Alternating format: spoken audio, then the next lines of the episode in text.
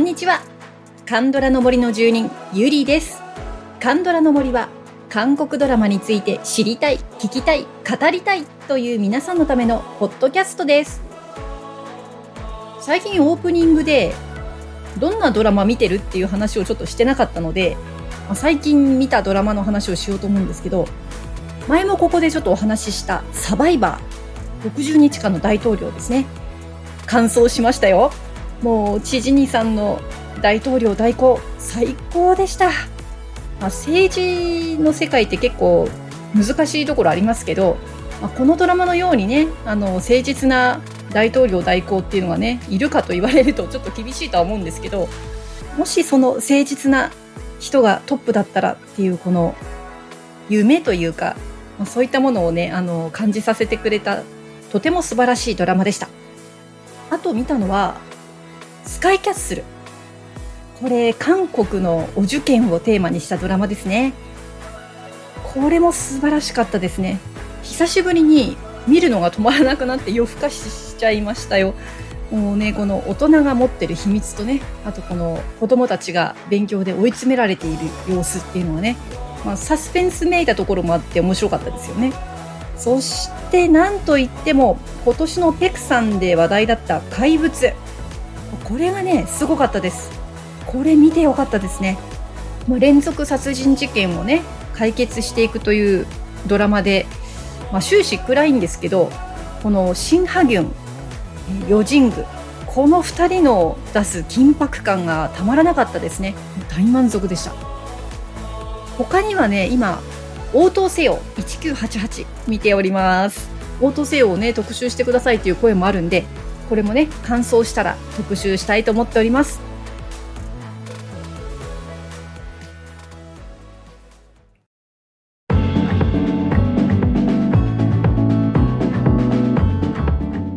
はい今回はマイディアミスターなんと特集の4回目となりました。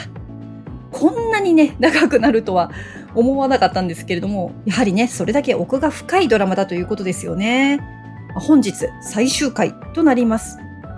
このドラマの最大の謎について皆さんに解釈を伺いました。アンケートの内容はね、マイディアミスターの最終回、ドンフンはなぜ号泣したのか、あなたのお考えを教えてくださいという内容でした。これに関してね、本当に深いコメントをたくさんいただきましたので、今回はなるべくコメントはね、差し挟まないでご紹介していきたいと思います。はい、まず最初の方は、ロブコさん。人を傷つけるのも人。それを癒すのも人。辛いジアンの人生の一遇を照らす灯火になる。ドンフンとの出会いからジアンが少しずつ変わっていき、やがては彼を守ろうとするまでになる。その様子は単純な男女の情愛を超えて慈愛に満ちている。ドンフンはジアンの深い愛に守られながら家族を再生していく中でジアンの胸の内を思いありがたさと切なさで号泣したのではないだろうか。人を愛すること大切に思うこと。ドンフンから受け取る優しさを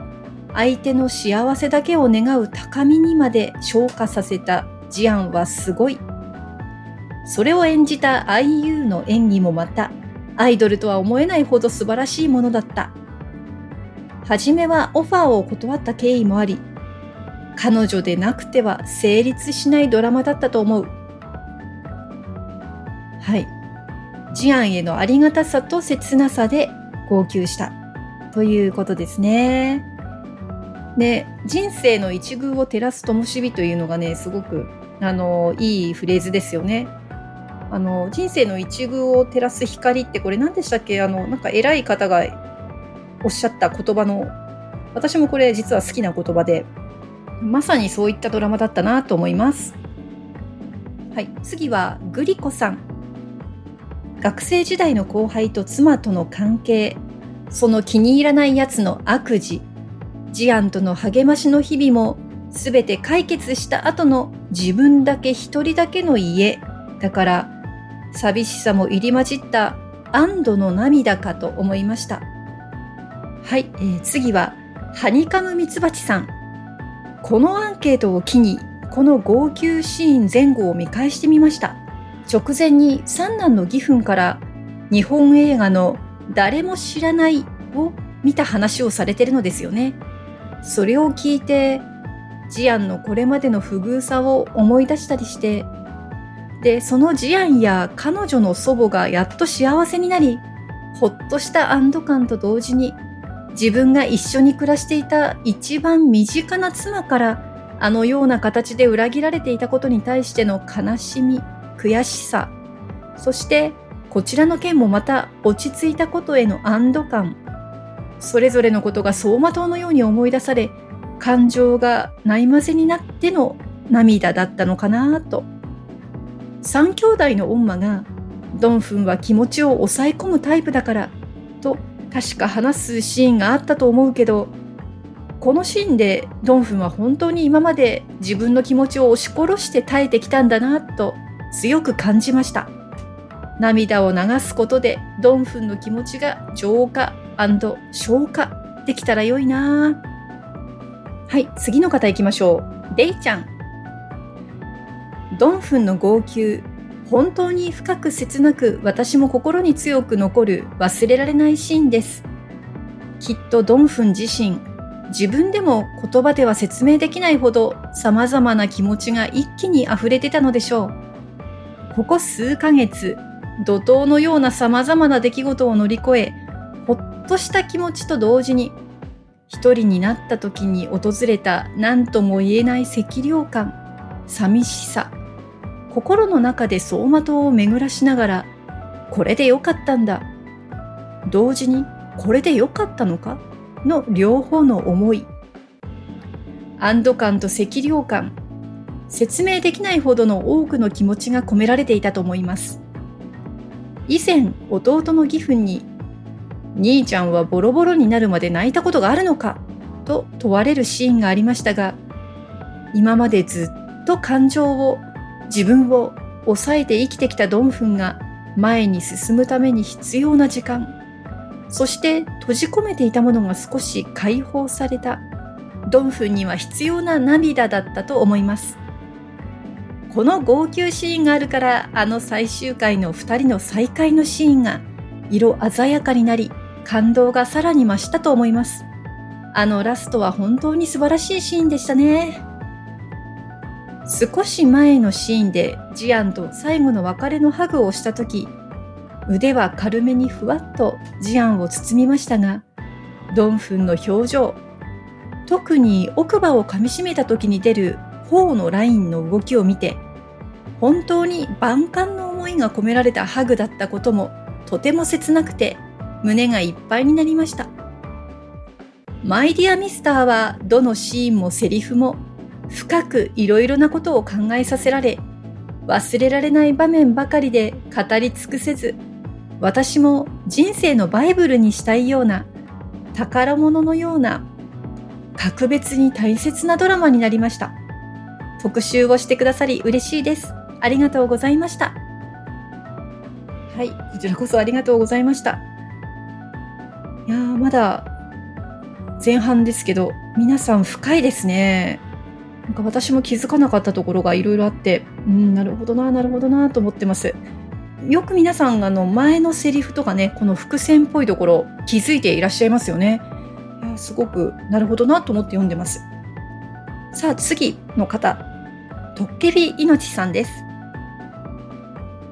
ドンフンがなぜあんなに号泣していたのか、ずっと考えてましたが、何度か見返して私なりに思ったことは妻とのわだかまりも落ち着き、一人になったドンフンは、ふと、自分はジアンのことが孤独でかわいそうな子だと哀れんでいたけれど、本当に哀れでわびしいのは自分だったのか？と思ってしまったのかな？ジアンとの別れ際のファイティンの言葉を思い出したりして、あの時抱きしめてあげればよかったのでは？とか後悔や寂しさが湧いてきたのか？とか。義憤が少し前に誰も知らない。日本の是枝映画かな？という映画の話をしていて残された子供が結構たくましくてしぶといと言ってましたが、ジアンも自分の助けなんてなくてもたくましく生きているのかな？とか、もうこの涙は見た人それぞれ年齢も性別も生きてきた環境も違うのでいろいろな感じ方で良いのかなと思いました。そうですよね。これもう本当にね、いろいろな感じ方があると思って、それを知りたくてアンケート取っているようなものです。この誰も知らないね、日本でもね、あの、海外で賞を取ったということでニュースになりましたが、映画監督の義憤らしいですよね、これを出してくるというのがね。はい、えー、次はメイシーさんです。新しい道を進むジアンを見送り、一人になった自宅でジアンを見送ったことを、これでよかったんだと、ドンフンは自分に言い聞かせながら、もう一度自分自身が幸せに生きるために、情けなかった過去の自分、ジアンに一番かわいそうだと言われた自分を振り返りながら、自然と溢れてきた感情と涙かな。さあ、はい。えーと、ここまで、まあ、いろんないろんな解釈の仕方が登場してきましたけれどもここから最後の方まで、えっ、と、一番多かった解釈ですね。ドンフンの人生の浄化だったというね、ま、これが本当に一番多かったので、あのそれがテーそれが中心のテーマとして書いてくださった方のコメントを紹介していきたいと思います。はいえ、まず、マロさん。3分や義分のように感情を表に出してこなかったドンフンのいわばそれまでの人生の浄化のための涙解放と許しの涙だったのではないかと思いました通らなければならない必要不可欠な過程だったように感じますあこさんあの号泣を見た時何か一つの感情で泣いているわけではないいろいろな気持ちが混じった涙だと思いました。そのために、かえって言葉で整理して理解はできないけど、泣いているドンフンの気持ちが、性別も設定も何の共通点もないのに、わかると感じられました。今改めて考えてみると、卒業式の涙に近いような気がします。ジアンの借金や妻と社長との関係にも決着をつけ、終わったという安堵感。自分もジアンも幸せになるきっかけをつかんで、次のステージへ行こうとしている。それを嬉しく思う気持ちと一末の寂しさ。そうしたもろもろを含んで一つの区切りとして、とても腑に落ちる涙のシーンだなという印象を受けました。あのシーンがあるからドラマが終われると言ったら言い過ぎでしょうか。号泣がなくて再会してたら全然違う印象だと思います。やっぱり大好きなシーンです。はい、えー、次は月田正也さんです。ジアンの出現から3ヶ月が嵐のように過ぎ去って、その後の静けさの中で、ふとこれまでの人生を振り返った瞬間に、他の人からはかわいそうだと思われるような生き方だったことを思い返し、その苦しみや悲しみを感情に任せて一気に吐き出した慟哭だったのだと思います。このカタルシスがドンフンにとっても自然治癒へとつながっていったのではないでしょうか。お次はハイジさんです。改めて該当のシーンの少し前から見返してみました。実家で三男義憤と恩馬とご飯食べた後ぼんやりサッカーの試合を見ているドンフン。義憤が邦画の誰も知らないの話を始めるんですよね。柳楽優弥くん主演の割ときつめな辛い映画ですね。義憤が人間には治癒力があるんだよなって言うんですが、これはこのドラマのテーマでもあって、人は何とか自分を治癒しながらたくましく生きていく。ずっとずっと抑えてきた自分の感情を自分に向けてやっと吐き出せた号泣だったと私は思っています。ドンフンも長い間お疲れ様。これからは泣きたい時には泣くよ。な、涙。ついでですが、何話かは覚えてないですが、義憤が、三分兄ちゃんはいつも泣いてるけど、ヒョンが泣くときは相当なんだって言ったシーンがあって、軽い伏線だったなと思い出しました。はい、最後の方をご紹介します。ゆみっちさん。ドンフンは義憤から映画誰も知らないの話を話した時にどんな人間にも自然治癒力があるとあったので泣いて自分を癒しているのだと思いました。別の回で義憤はドンフンにずっと我慢していて泣くこともしていない。我慢せず泣いてほしいというセリフの伏線のようなものもあったので私はそう感じました。でちょっとここねゆみっちさんのオフレコが入るので、まあ、あのまとめて言うとこの脚本のお話ですね。この脚本で実はこのシーン自体一部カットされているんだそうですだから意図的に視聴者の想像に委ねる形にしたかったように思いますドンフンが号泣した理由は皆さんそれぞれ感じたものが答えのような気がしますありがとうございます。えっと、以上皆さんのコメントでした。うん。本当にいろんな視点がありましたね。これそれぞれ皆さんの感じたことというのをこう読んでみると、なんかね、今私すごく深くあのシーンを理解したような気持ちになっています。ただやっぱりこれね、文章化するのすごく難しいですね。皆さん本当によく文章にしていただいて、もう大感謝です。ありがとうございます。そしてね、この最後のゆみっちさんのおっしゃる通り、視聴者のね、想像に委ねる演出にしたんでしょうね。あの、まあ、実は私ちょっといろんなポッドキャストを聞いていて、あの、超相対性理論っていうポッドキャストがあるんですけど、ここでタクラムの渡辺さんという方がお話ししていただくことを思い出したんですけれども、あの、コンテクストが強い弱いっていう表現があるんですよ。まあ、要はその文脈、あの、文章で言うと文脈が強いとか弱いとかっていうことなんですね。で、強い文脈っていうのは、こう、皆さんに、万人に誤解されることの少ない、まあ、誰もがわかる内容というものなんですね。えー、例えば、おとぎ話で、王子様とお姫様が幸せになりましたとさ、おしまいみたいな、誰も疑いようのない幸せな結末もう幸せだって言い切っちゃってる。まあ、そんな感じかな。で、それに対して弱い文脈っていうのがあるんですけど、これは逆にあの、はっきりしない。どうとでも取れるってやつです。人によって解釈が異なるというものですね。で何を意味しているかというと、これは見ている側、ドラマを見ている側が作者にドラマを作ってる人、演出してる人に変わるということなんですよね。このドンフンの号泣というのは、もう弱いコンテクスト、弱い文脈の典型だなと思って。なので私たちがこのマイディアミスターを逆に作り上げるというパートになるんですよね、このシーンが。だからこそこの作品は私たちにとって大事な大事なドラマになりうるというね。このシーンがあるからこそこのドラマがもう本当に宝物のようなものになるんだろうなと思いました。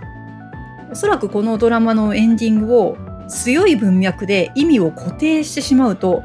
もうその解釈が欲しくなかったファンは脱落していくわけですよね。ああ、みたいな感じで。ある意味、見ている人全員のためのシーンであり、エンディングだったんだなって、うん、すごくね、思いましたね。で、私、この弱いコンテクストっていうのが多分ね、すごい好きなんですよね。で、これまでポッドキャストでも、例えば、ヴィンチェンツォとか、えトッケビのエンディング。これも取り上げましたよね。これもすごくいろんな解釈があって、ハッピーエンドなのか、バッドエンドなのか、ないまぜなのか、もう感じ方がもうそれぞれ出てくる弱い文脈。はっきりしないでもやもやはするんだけど、こう自分なりの解釈で最後物語を作り上げるっていう面白さがありますよね。そんなね、ちょっとすいません、小難しいこと喋りましたけど、あのあこれがそのドラマのエンディングの醍醐味なんだなっていうふうに思いました。なのでねこの「マイ・ディア・ミスター」のこの号泣シーンというのが皆さんが感じたことが正解。皆さんの中で作り上げた物語なんだなって思って今日は皆さんが作り上げた物語をたくさん見せていただきました。満足です。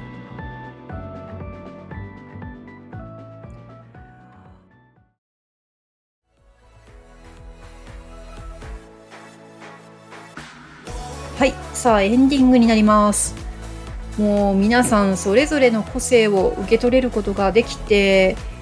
いや非常に興味深い回になりましたね。面白い回でした。もうこの「マイ・ディア・ミスター」のね特集をやってみていかにこのドラマが愛されているかっていうのをね実感できました。これからもねどんどん大好きになってくれる方が増えることを願っています。はいこの番組の感想もぜひお送りください。マイデアミスター特集ね4回もやりましたから、まあ、どうだったのかなというあの、まあ、一末の不安もありまして感想コメントお寄せいただけると嬉しいです。LINE 公式アカウントに登録いただければ配信もアンケートの通知も逃さず受け取れます。感想もすぐに送れます。Twitter、Instagram、Facebook でご案内していますのでぜひご登録をお願いいたします。それでは今日もお聴きいただきありがとうございました。また次回。カンドラの森の奥深くでお会いいたしましょう。